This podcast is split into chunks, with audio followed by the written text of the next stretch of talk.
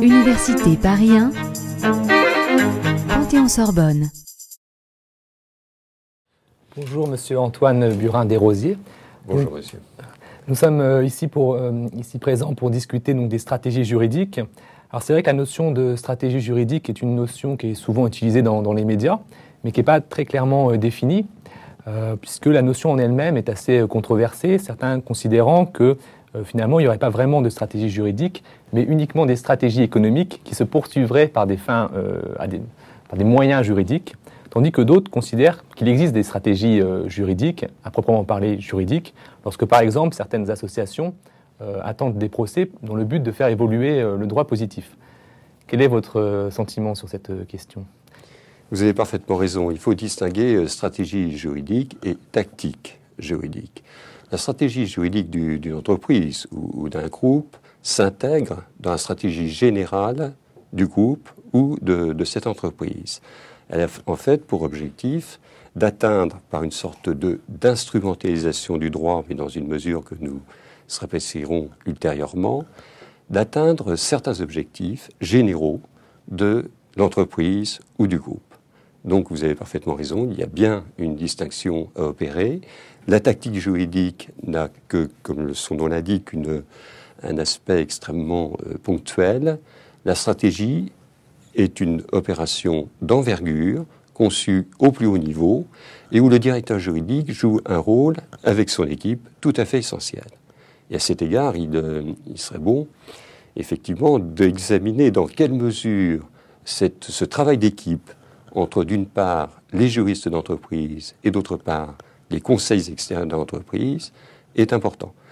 Et c'est une tâche extrêmement fondamental qu'une excellente collaboration, qu'une excellente coopération s'institue, d'une part entre le chef d'entreprise, bien entendu, la direction juridique, les juristes et les opérateurs extérieurs, en tous les cas les conseils extérieurs. Vous avez euh, donc euh, parlé de stratégie juridique par opposition à tactique juridique. Euh, me semble-t-il, dans, la notion de stratégie juridique, on peut distinguer plusieurs choses. Tout d'abord les stratégies euh, judiciaires, ensuite euh, des stratégies euh, qui sont plutôt liées à la façon dont l'entreprise gère son activité juridique, et enfin des stratégies plus agressives. Dans les stratégies liées à l'activité de l'entreprise, actuellement, une problématique croissante qui est rencontrée par l'entreprise, c'est tout ce qui concerne la mise en place d'outils de détection des risques juridiques. Est-ce que vous pourriez éventuellement nous en parler sur la notion de risque juridique et sur l'importance que ça a pour les entreprises actuellement?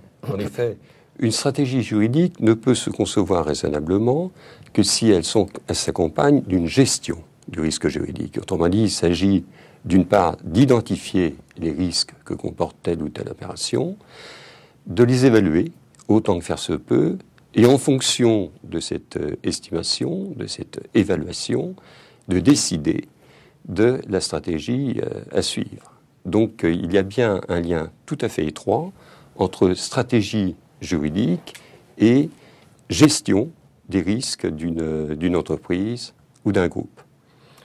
Alors au niveau cette fois-ci euh, des stratégies plus euh, ambitieuses, plus peut-être dans certains cas plus agressives, comment ça se met en place concrètement au sein d'une entreprise Comment on décide finalement d'utiliser le droit à des fins euh, de déstabilisation de la concurrence ou dans certains cas euh, pour euh, capturer de la valeur détenue par des concurrents? Dans le prolongement de la distinction que, à juste titre, vous opériez entre stratégie juridique et stratégie judiciaire, effectivement, il convient de préciser qu'une stratégie judiciaire s'intègre dans le cadre d'un procès. Autrement dit, il s'agit d'amener l'entreprise dans les meilleures conditions à affronter un procès. Il s'agit aussi de conduire de la manière la plus opportune ce procès et il s'agit de tirer profit du procès. Et je dirais, quelle qu'en soit l'issue, que l'issue soit positive ou négative, car on peut très bien concevoir effectivement que bien qu'un procès ait été perdu, l'entreprise trouve là le moyen, par une communication adéquate, de faire valoir euh, ses produits. L'objectif, finale étant en définitive d'acquérir des parts de marché, de consolider une position et, comme l'avez dit très justement, dans une politique un peu agressive, de prendre l'avantage d'une manière ou d'une autre sur les concurrents. Effectivement, je pense qu'on peut distinguer euh, tout d'abord les stratégies qui sont mises en œuvre en amont euh, du procès, euh, qui peuvent être des stratégies qui tentent soit à arriver en position de force au moment du procès ou alors à l'éviter. Effectivement, après les stratégies qui sont des stratégies qui ont lieu pendant le procès, qui visent soit à le gagner ou à l'instrumentaliser, et enfin, effectivement, les stratégies en aval du procès, soit pour en exploiter les effets médiatiques, notamment en termes de communication. Euh, on voit bien avec certains en plan scène Leclerc qui a utilisé euh, les procès, euh, qu'elle a attenté au nom des consommateurs contre certains monopoles d'État, comment elle s'est servie de ses actions en justice pour organiser une campagne médiatique. Alors, par rapport à ces stratégies judiciaires, quel est selon vous le rôle de l'avocat et comment le juge doit-il réagir à ces stratégies judiciaires? Oui, il y a deux points à considérer. Euh, d'une part, effectivement, quel peut être le, rôle de l'avocat et donc, quelles sont, en fait, votre question euh, consiste à déterminer quelles sont les limites aux stratégies judiciaires. De quelle nature sont-elles? Euh, S'agissant du rôle de l'avocat, il est tout à fait prégnant, bien entendu. il est choisi donc au terme d'un examen extrêmement précis, je dirais presque d'un concours, comme on dit, par la direction générale de l'entreprise euh, donc, sur euh, le conseil du, directeur juridique, qui a un rôle tout à fait important en la matière. Euh, et l'avocat complète, en quelque sorte, je dirais, l'expertise technique interne. Le, le, directeur juridique a besoin de ce travail en équipe, effectivement, avec l'avocat ou le cabinet d'avocats qu'il a choisi, et qui associe toute une série euh, de compétences qui euh, ne se trouvent pas euh, forcément en interne. Donc le concours de ce cabinet est tout à fait important. vous avez abordé aussi un autre point qui est tout à fait essentiel, c'est, je dirais, la stratégie judiciaire dans ses différentes étapes. à juste titre, vous avez indiqué ou défini en tous les cas une stratégie judiciaire en amont du procès, alors il y a ces stratégies qui consistent en fait, en amont du procès, à préparer au mieux le terrain de la preuve. Et c'est donc là que la, collecte de la preuve, la collecte de tous les documents, toutes les pièces qui pourraient être utiles effectivement pour permettre à l'entreprise de gagner son procès, cette collecte est tout à fait importante. Euh, il s'agit aussi, je dirais en amont, euh, autant que faire se peut, d'éviter des procès qui serait euh, néfaste. Euh, cela peut se faire par une filialisation des risques. Euh, je pense notamment à, l'affaire Metal Europe, Glencore, hein, qui, a permis effectivement de filialiser le risque environnemental. Donc on filialise les risques au sein du groupe, ou alors il y a une autre défausse possible par ce qu'on appelle les contrats de, de portefort. Euh, et il y a donc cette euh, possibilité de prévenir le risque, de, limiter en tous les cas les inconvénients d'un procès. Au-delà de ça, comme je disais, la possibilité euh, d'accumuler des preuves, et je pense notamment à l'utilisation de l'article 145 du, Code de, procédure civile. La gestion de la preuve avant tout procès est tout à fait euh, essentiel.